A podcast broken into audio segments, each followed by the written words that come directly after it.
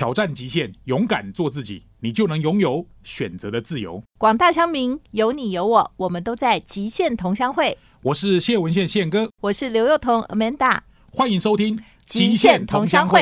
我是谢文宪宪哥。今天这一集乡民来主持的单元当中，我下的一句金句是泰戈尔写的诗：“把自己活成一道光，因为你不知道谁会借着你的光走出了黑暗，让自己保持得更良善。你不知道谁会借着你的良善走出了绝望。”今天这一集是乡民来主持单元，我们邀请到的是两位代班主持人洪瑞生跟吴林珍来访问张平主任。这一集当中，我们会谈到有关跟性平性侵有关的案例。但我觉得在旁边聆听的过程中，我发现张平老师就仿佛像是一道光，解救了那些可能在黑暗底下完全不为人知的故事。他的家长、他的同学、他的老师。可能都没有人理解他，但问题是这件事情难道要让他石沉大海吗？透过一个又一个案例，你会知道，其实，在我们不为人知的学校环境当中，隐藏着非常多值得被挖掘的故事。这一集非常精彩，马上来喽！欢迎收听每个礼拜五七点到八点《极限同乡会》，我是今天的代班主持人护理师悠悠，我是代班主持人自由讲师胖子洪瑞生。我们这次是乡民来主持的新单元嘛？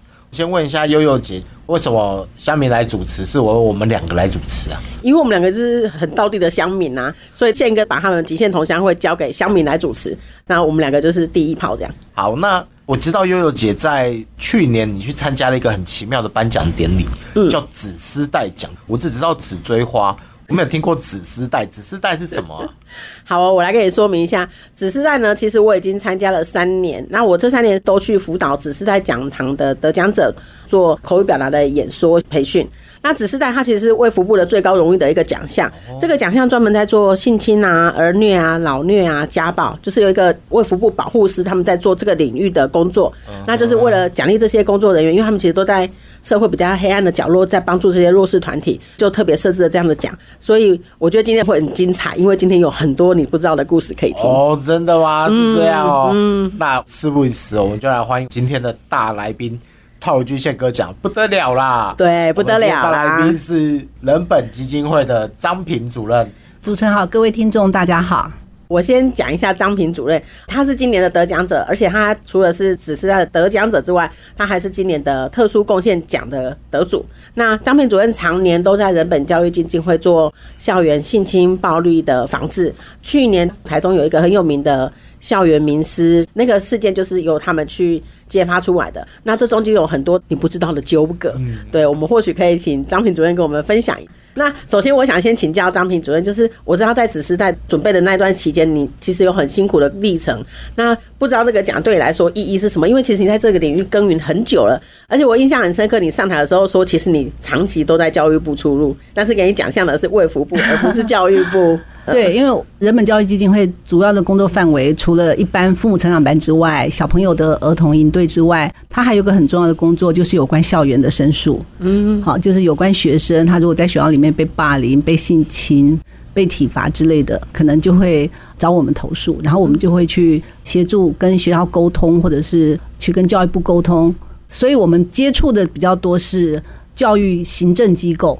对，那微服部的部分是当然，因为我们处理了很多那个，不管是对儿童的暴力，或者是对学生的性侵事件，其实它都会牵涉到那个一一三家访中心，所以我们的工作网络其实也会跟家访中心的社工，或者是跟警察局，或者是跟检察官，其实都会有一些接触。嗯，所以主任，你们跟一一三的合作是非常密切。在进驻校园跟协助儿童的这一块了。医生的部分，譬如说有时候有需要验伤的时候，我们就会请受害人去验伤之类的。是。然后检察官的部分，我们就会陪同他们接受侦讯，有时候是去妇幼队接受征询都有。对。只是我们不是官方原有的网络，而是因为我们的工作的需求，然后会接触到这些网络，所以可能会跟其他的得奖人有一点点不一样。我们算是一个体制外的单位。所以体制外还能得奖，真的很不容易。呃，对我还蛮佩服卫福部的，就是他会颁奖给一个体制外的团体。是因为他有总颁给你们吗？还是？哎，对，我觉得他蛮有 guts 的，因为我们的工作其实跟一般的社服单位不太一样。社服单位你就是做善事，帮助人，可是因为我们要处理一些不是人老师，包含那种。霸凌啊，或者是性侵学生的老师，所以我们其实常常在校园里面，我们扮的是黑脸的角色，嗯，就够狼玩这样子。对，所以有些人就会觉得说啊，我的同事其实他很好啊，没有必要让他失去工作啊，可能就是对于我们就会有意见。可是我们会觉得说，今天学生他也是一个人，不管他的年纪多小，他的个子多小，他有他的基本人权。就是我们去学校受教育，并不是去。受暴力，或者是并不是去被老师性侵的，所以我们就会很积极的处理。然后在处理的过程中，就会发现天呐，很多事情都是我们意料之外，然后就会开始去追究责任。对，所以就责的过程中，可能就会让人家很讨厌我们。可是我觉得这个很重要，因为这是还受害人一个公道。对，而且我自己在只是在这三年，我发现这种事情真的超级无敌爆炸多，比我们想象中的还要多。那我会特别想要邀请张平主任，是因为我觉得这件事情真的很有意义。宪哥也说嘛，台湾要站起来，其实年轻人要先站起来。可是我们不可能在年轻人还在学校，我们在等待他长大的时候，其实就先让他腰斩了，然后先折断他的翅膀。我觉得这是一件非常残忍的事情，所以我非常佩服张平主任可以不畏强权，一直站在前面，然后一直往前冲。而且记者会是一次一次的开，那我相信这背后还有很多感人的故事。其实不只是开记者会，我们还会去校门口拉布条。哦，真的？对我早期在屏东搭过一次布条，是有一个体育老师，他的正职是补习班的老板，他的兼职是学校的体育老师，然后他的补习班专门就是上大学的体育系保证班，然后他都是用作弊的方式来协助他的学生考到大学的体育系，以后出来当老师。然后我们处理那个案子的时候，我们就去找，因为学校就是会实施相互嘛，嗯，就不解聘他，所以我们联署了那个学校一千多个家长的签名。然后去校门口拉布条抗议，说这样子的作弊的老师怎么可以继续留在学校里面教书？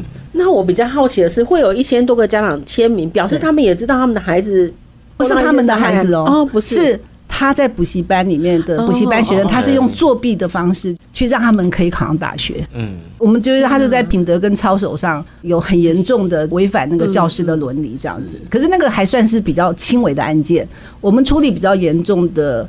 有包含七年走了四个学校的老师，七年四个，对我觉得他就像候鸟南飞。譬如说，他可能先从凤山教个两年，然后再到屏东的北部再教个两年，然后再转到屏东市再教个两年，然后接下来又到恒春半岛，就是每个学校都忍耐他两年。可是他就是会抱小孩，会亲小孩，会嘴对嘴喂女生吃糖果。天哪！对，学校知道了，可他们都没有处理，也没有通报，也没有解聘。他们就是忍耐两年，然后赶快叫这个老师转到下一个学校。天哪！然后第二所学校就会说：“啊，你怎么没有早点跟我讲？”然后第一所学校就会说：“早点跟你讲，你就不会收了。”这真的很夸张哎。对。那我相信待会张平主任会有更多不同的故事来告诉我们。嗯。待会回来，欢迎回到极限同乡会，我是代班主持人洪瑞生胖子。那刚刚我们听到张平主任非常夸张的一个东西啊。就是怎么有一个老师这么频繁的换学校这件事情，我想问一下张品主任，学校教育局到底在干嘛？为什么他们不敢把这个老师直接辞退呢？通常我们会看到校园其实是一个很封闭的地方，然后师师相互是一个很常见的状况。然后这个老师为什么七年会转四个学校？为什么需要花七年？其实是因为法律规定，一个老师一定要在一个学校教满两年才可以申请调校。所以每个学校在他去的时候，发现他不对劲的时候，就会忍耐。然后他们其实都没有通报，然后也没有去调查，也没有去解聘，然后就是隐忍两年之后呢，让他再去别的学校，然后就变成是下一个学校受害。那像这种以邻为祸的状况，其实是很常见的。可是我比较好奇的是，学校可以隐忍他，但家长都不会知道吗？对啊。有时候我们会看到家长会去抗议，好，会去找学校理论，说怎么可以让这个老师继续教？那通常学校的做法就是，可能他就把导师调科任之类的，或者是说把他调行政，或者是让他请假避风头，然后暂时，哎，对，因为他们请假还是可以薪水照领啊，所以呃，在这种情况下。就让他请假避风头，然后等风头过了再回来。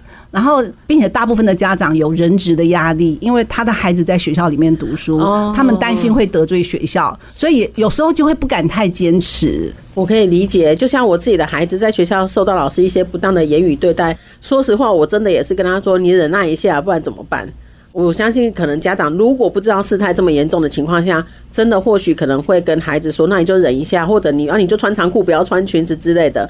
可是这样其实孩子是很受伤啊，就是在这个历程里面，这个伤会跟着孩子一辈子、哎，没有错，并且刚刚我提到的是小学哦，譬如说，如果今天这个受害人是个高中生，他被老师猥亵或性侵的话，很多时候其实学校就会去家里面跟家长说，一个巴掌拍不响啊，或者是说是你的女儿在诱惑勾引老师啊之类的。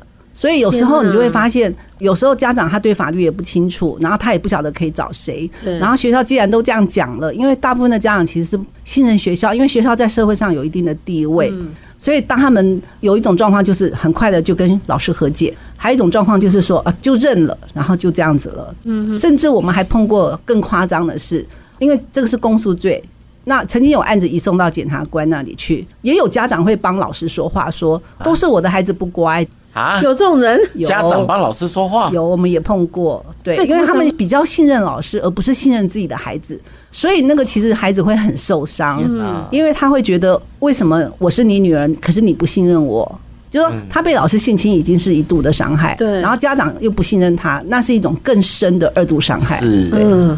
主任，你讲这个，我想到就是在指示带我们在准备那个演讲的时候，你好像有提过一个故事，是一个爸爸为了帮他的孩子去追溯那个老师的恶行，结果那个爸爸自己得了忧郁症，对不对？对，那个是大概十年前，我就在办公室接到一通电话，结果是一个爸爸打电话指名找我，嗯，然后他就说他的儿子在九年前念小学的时候被球队的老师性侵，然后。他很想追究，可是事隔九年多，然后他眼看着追诉期就要到了，他请我评估，就是告不告得成？因为如果告不成，他不想让他的儿子去冒着走司法，有可能会被恶度伤害的风险。所以他儿子当时已经高中了，对高中了。然后我那个时候就跟他说，我没有办法在电话里跟你评估啊，因为这是个很严重的事情。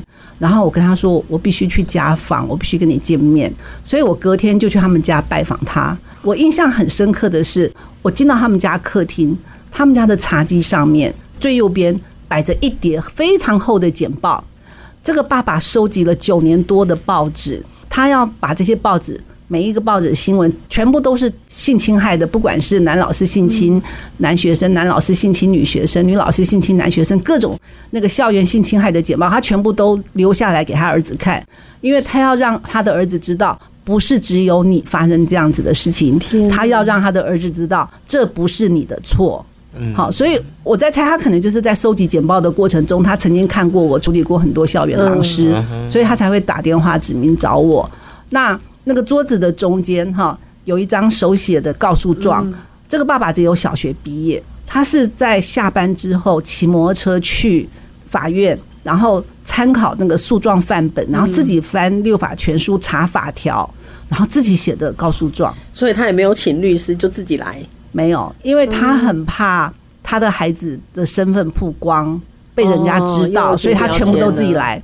然后最左边是两张精神科的诊断证明，哈，就看了九年的恐慌症跟忧郁症。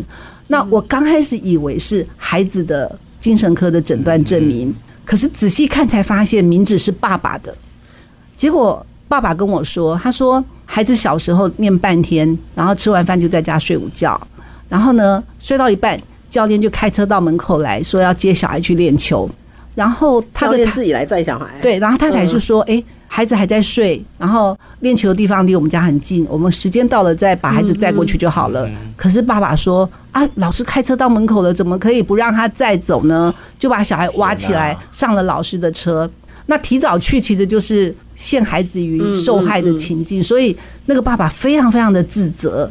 那因为他很清楚的让他的孩子知道不是你的错，跟你一样遭遇的人很多，所以孩子的发展是非常好的。可是因为爸爸的内疚跟自责，所以爸爸自己是非常严重的恐慌症跟忧郁症这样子。那后来我看到他的资料，我就了解说，原来这个案子在九年之前其实就爆发，可是因为那个学校就是把那个家长全部找来，然后开会跟他们说这件事情，然后有的家长是警察，有的家长是公务员，有的家长是民意代表。他们都觉得儿子被男老师性侵是一件很丢脸的事情，不能让人家知道，所以他们就选择说不要提告。只有这个爸爸要提告，其他通通不要提告。可是主任，这不是公诉罪吗？为什么他们可以？可是他们如果不愿意配合不说检警出来调查，其实有时候也是无可奈何。所以这个爸爸他其实是孤掌难鸣，就全部的家长只有他是学历最低，可是只有他要提告，可是其他家长都不要。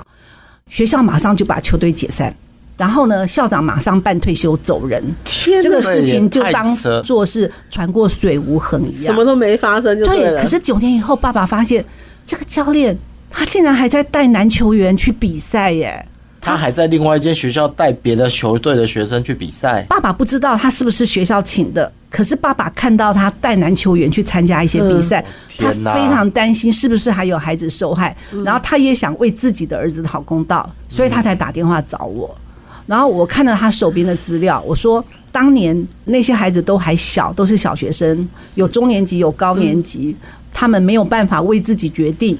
可是事隔九年，他们长大了，有的人是高中生，有的人是大学生，他们可以为自己决定要不要说实话。然后加上当时也有一些通知开会的记录，所以我那时候评估，我觉得是告得成的。嗯，然后最后后来就是有六个人说实话，然后他们就可以互为证人，对，然后后来就被判刑，也定验了这样子，对。哦，这个爸爸花了整整九年才帮他孩子我觉得这个爸爸很了不起，因超了不起不是每个案子都这样。我们也曾经碰过其他的案子，也是某一个球队，然后也是国中的男球员受害，然后他们七十岁的老教练不时的会回到球队找那些国中的孩子三 P。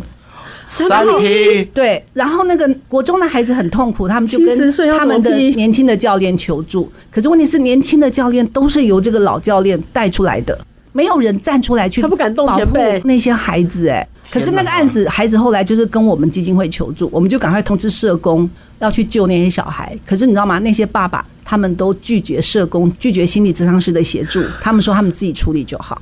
当然，后来那个球队就不会再让那个老教练进对对来。可是问题是，后续所有的那个一样没有就家访中心要去协助的那个提告啊、心理咨商的部分，其实全部都被拒绝。为什么？因为他们有的爸爸甚至连发生这个事情都不要让他们的太太知道，天哪！为什么？因为他们觉得这个东西很丢脸，越少人知道越好。可是我觉得你这个态度就会影响到孩子怎么去看待这件事情，啊孩子会觉得我身上发生的不光荣的事情、羞耻的事情，我觉得那个反而是恶毒伤害。真的真真的的太恐怖了。对，我可以想象那个爸爸在剪那每一张报纸的时候，应该心都很痛吧？他要用一则又一则的故事告诉他你没有错，可是就一直发生，一直发生，然后剪了九年，但没有办法处理这个人啊。那个爸爸真的太伟大了，对，我觉得他蛮了不起的。真的真的我觉得世界的恶真的不是我们想象的恶啊。真的耶！对，那我们待会休息一下，马上回来，大家不要走太远。欢迎回到环宇电台极限同乡会，我是代班主持人吴林珍。哦，我是代班主持人洪瑞生。呃，上一个 part 我们访问了张平主任，那请他分享了在校园里面性侵的很多案例。我真的觉得我来到一个不可思议的世界，我对没有办法想他突象。破了我的想象。对我一直以为我们与恶的距离无限遥远，他没有，他就在我们身边呢。我真的觉得天哪、超恐怖的太恐怖了。对，我想请教张平主任，就是经过上一段这些故事啊，我想要请你分享有没有让你觉得特别印象深刻？因为我总觉得孩子的受伤有你们替他发生，但是家长他们受的伤一定更大。就是我除了要安抚我的孩子，嗯我还要替我的孩子发声，我还要稳定我自己的情绪，然后我还要带着孩子向前走。所以我很好奇，就是在你们处理这些案件的过程中，有没有家长的反应特别需要关照，或者你们会为他们多做一些什么吗？或者说我们的政府机关会为这些人做什么吗？家长的部分，其实家长会很辛苦啊，因为我之前曾经处于过一个花莲的原住民部落的学校，也是老师、体育组长性侵了四个小孩，并且其中一个小孩他小六快要毕业了哈，他发现老师锁定一个小四的学妹。他是为了救那个小四的学妹，他才说出自己被老师性侵的事。可是，在这之前，他四年级、五年级有两次学校都有发现，那个体育老师把他自己跟那个小孩就是关在那个体育器材室里面。哇塞！可是学校没有做任何的处理，学校所以知道然后不处理，知道对，所以这个孩子他其实觉得不会有人要救他，等于放弃了。等到那个他快要毕业前，他看到那个老师锁定小四的学妹，他为了救那个学妹，他才把他自己受害的事情跟校长讲。对然后才把这个案子爆发。结果参与调查这个案子的一个肖兆军教授，他非常的敏锐，他就觉得这个案子没那么单纯，他就往上追，又追到三个受害人，等于是这些受害人就是像接力把一个毕业换一个，一个毕业换一个。可是更夸张的是，他后来发现学校六年前就知道了，没有通报，没有调查，没有解聘，然后这个老师继续在学校里面找对象下手。所以，当这个小六的女生她举发这个事情，然后我们追到后来发现前面都知道的时候，她的爸爸非常的愤怒，因为他会觉得，如果你们早一点通报，早点解聘，我的女儿就不会受害了。对他生气啊，他还跟我说，他好想拿着猎枪去杀掉那些人，他非常非常的是我愤怒。然后他的妈妈会会喝酒，然后我记得那个肖昭君老师就说：“啊，你不要再喝酒。”那妈妈说：“不喝怎么活得下去？为什么？因为先前他的那个体育组长是部落里的长老、欸然后是有地位、有身份的人，然后他女儿出来举发，还要被人说你怎么可以害人家没工作？他还有爸爸妈妈要养，他还有小孩要养，那你害他被关起来，别人呐、对，可是你知道吗？有时候在那种人际关系很紧密的地方，尤其如果那个行为人是一个掌握权势的人的时候，其实不是每个人都站在受害者这个面向的，所以他们也会受到一些恶度伤害。所以后来那个小女孩就说。她有时候会很后悔，她是不是不应该说出来？我说你很了不起耶，你是活菩萨，嗯你说出来，你救了多少人，对不对？你如果没有说出来，一直到后面几十年，可能一直会有人受害耶。是对，可是问题是，我们就会看到，不只是孩子受伤，我们看到爸爸受伤、妈妈受伤，家人其实都受伤。可是依照目前的《新侵害犯罪防治法》，就是政府要提供法律的服务，还有心理智商的一些服务给这个受害人，可是没有扩及到他的家人。其实我自己会觉得，家人也非常非常的需要。真的对。很需要，我觉得。你看那个爸爸会九年忧郁症，我觉得他扛了多少东西在他自己心里，然后要喝酒才能忘记这件事情，这日子真的很难活下去。哎，超难的。那我想追着这个问题问一下张平主任，就是如果像这样的状态，有一个很勇敢的小六女生出来，可是她毕竟是少数嘛。如果我们碰到我们的孩子，可能有什么不一样的倾向，或者是我们观察到什么不对劲，我们要怎么教育我们的孩子去说或发声？或者是跟爸妈讲说，我们要怎么保护自己的小孩？嗯，我们怎么跟小孩站在一起？怎么样揪出这些所谓欺负人的狼师也好，或者是这种根本就不配为师的人？嗯，好，我处理了很多的案子，这二十年来，我才发现受害者几乎都是乖孩子。嗯，就是比较好掌控的孩子，所以有些狼师他会先观察半年、一年的时间，才决定要对谁下手。他会对那种很乖、不敢抗拒他的人下手。那过往我们都是用小红帽跟大野狼来教小孩嘛，可是事实上。说真的，那些狼师每个都和蔼可亲，然后都是大家所尊敬的人。他长得一点都不像大野狼啊！你如果继续再教小红帽跟大野狼，你可能会误导了孩子的认知，重点以为是握拳，对，以为要长得那个样子才会是伤害你的人，事实上可能是你信任的人，嗯，哎，你尊敬的人，然后再来就是很多学校都会教小孩什么身体红绿灯，红灯绝对不能碰绿灯没有关系。我觉得没有这回事，你的身体自主权是从头到脚。都是你决定的范围，你的头发不让人家摸，你的手指头也可以不让人家摸你可以自己决定，而不是只有什么，而不是什么红灯、黄灯、绿灯。嗯然后再来就是说，我比较倾向就是不要一直强调叫小孩保护自己，因为我们所处理的案件里面，几乎所有的孩子都是长期受害。多次受害，从来没有一个孩子在受害一次之后就来求助哦，没有没有，都是长期的。为什么？我觉得有可能是因为感到羞愧，还有就是说感到自责。那这跟我们教育有关，因为我们都说你要好好保护你自己，好像保护身体是一个重要的任务。可是问题是，保护小孩是大人的责任，我们不应该苛责一个小孩，他要有保护自己的责任啊。然后你过度强调身体要保护，就会导致说，诶，万一我被摸了，我被怎么了，我的身体就脏了，我就坏了，我这辈子就完了。这其实是一个扩大灾难。所以我是希望我们用主张权利来取代保护自己的概念，也就是说，我们教小孩。当你的身体自主权被逾越的时候，你可以主张权利，你可以拒绝，你可以求助，哈。那而避免用保护身体的概念，哈，来让孩子更不敢求助。OK，所以主任，我想问，在求助的时候，我们应该可以往什么地方求助呢？我们通常都会教小孩，就是万一你的身体自主权变逾越，你可以跟你信任的人讲。可是如果万一那个人不信任你，对不对？嗯，你要再去跟另外一个人讲，一直讲到有人信任你为止。哦，对一直讲，一直讲，一直讲对讲，，就是我们会教小孩，嗯你要讲到有人信任你为止。是好，还有就是说，如果万一平常有人碰到你，你不舒服，或者是怎么样，你要马上的反应出来，就是说，哎，你的手搭在我的肩膀，我我觉得不太舒服，请你放下来，就是。不需要去隐忍或者是委屈自己的感受，还有我们要让孩子知道，当有不对劲的时候，他的身体一定会有感觉，所以他所要做的事情就是相信自己的感觉，相信自己会有感觉，然后相信自己的感觉之后，他就会比较敢主张权利。我发现我们处理过一些高中的案子，那些老师都会用一些。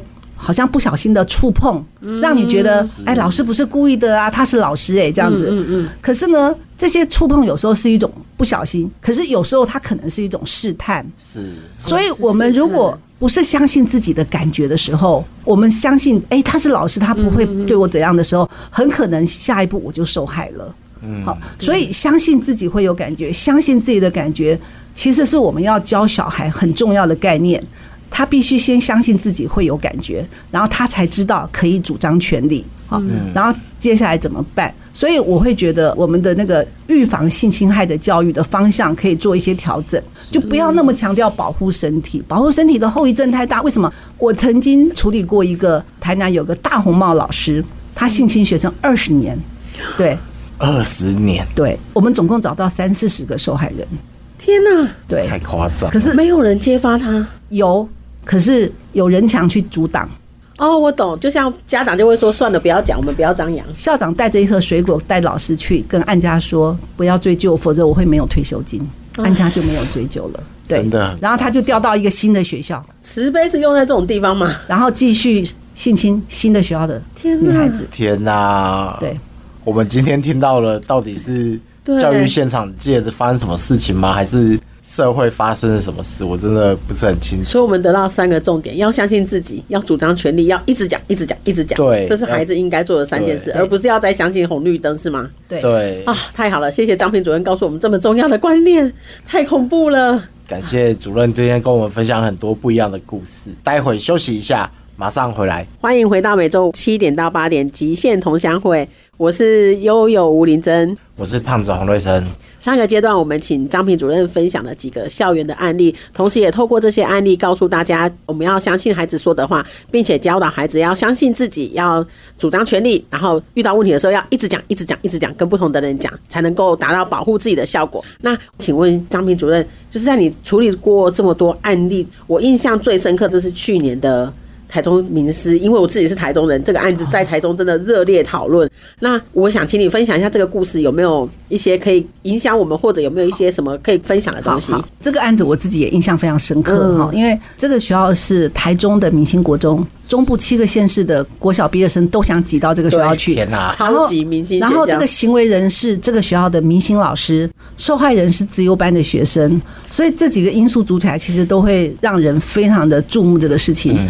那我那个时候接到这个申诉的时候，受害人已经都三十几岁了。这么久了，对，然后他为什么隔了那么多年才来申诉？其实有一个很重要的原因，是因为他不知道他自己是受害人。啊，不知道自己是受害对人，因为他的部分是他国一进去，老师观察他一年之后，然后才说要帮他克服，然后后来对他下手，嗯，所以他一直以为他是破坏老师家庭的罪人，啊，因为老师已经结婚有小孩了，他觉得他是罪人，一种被洗脑的概念吗？对他不敢踩在受害人的位置，因为他受害的时候他才国二而已，哎。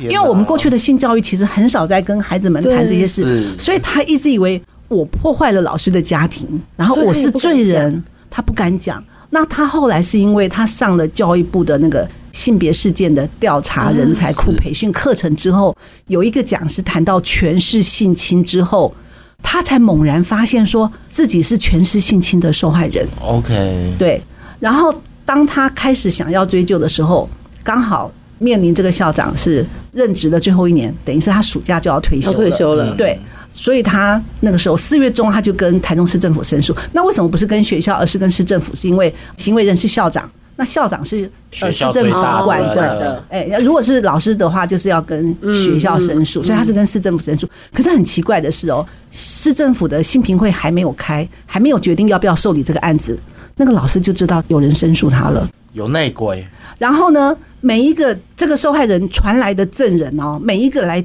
接受调查的证人，事后都会接到那个校长的电话。太神奇了吧？对，就是一定有人泄密。对，然后他刚开始没有来找我们，是因为他觉得他找的证人都被干扰，并且是一直被干扰，然后他去跟市政府反映都没有用，还是继续被干扰，所以他才来找我们求助。嗯，好，所以我们那个时候就觉得这个案子很严重。并且很可能不止一个受害人，我们就开记者会。嗯，然后这个案子开记者会之后，我其实非常感动的是，他的爸爸录音声援他，他所有的同学都站出来声援他，说我们相信你。太好了。然后网红也全部出来把这个事情到处分享，为的是要找到更多的受害人。可是你知道吗？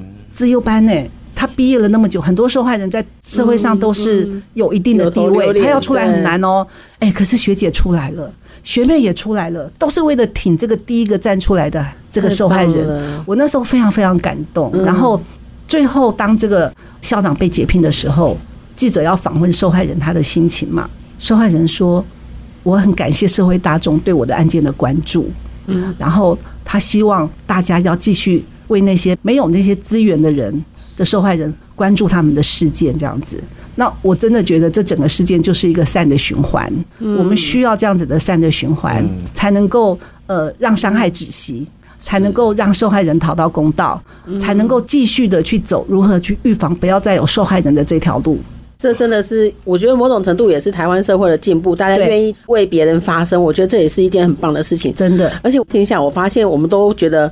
老师是良人，就是很棒的人，可是没有他，就是旁边多个钱，他就变狼了。对，他真的就是。所以我觉得每个行业都有好的，也有问题的，其实都有啦。最终我们真的就是要像主任说的，我们要让孩子相信自己，然后要主张权利，而且他只要有问题，他要一直讲，不管是跟谁讲，他就是要到处讲，一直讲到有人相信。对，真的，因为这件事情就是他感觉不好，就是不好。是，谢谢张平主任今天来，让我们看到了完全不一样的世界，太恐怖了。谢谢主任，谢谢，谢谢。谢谢，欢迎各位收听现场观点，我是主持人谢文宪宪哥。这一集我其实全程都待在录音室里面，仔细聆听乡民主持人两位在访问张平主任的全程的录音，我其实都在哦。那我尝试着利用这样的方法，让更多的话题、更多的观点、更多的切入视角，让乡民用他们的角度来看待一个。我跟 Amanda 完全不同的视角，我觉得非常有意义的原因有两个。第一个想跟大家分享的是，我自己同时担任社团法人台湾运动好事协会的理事长，我们主要推动的是运动平权。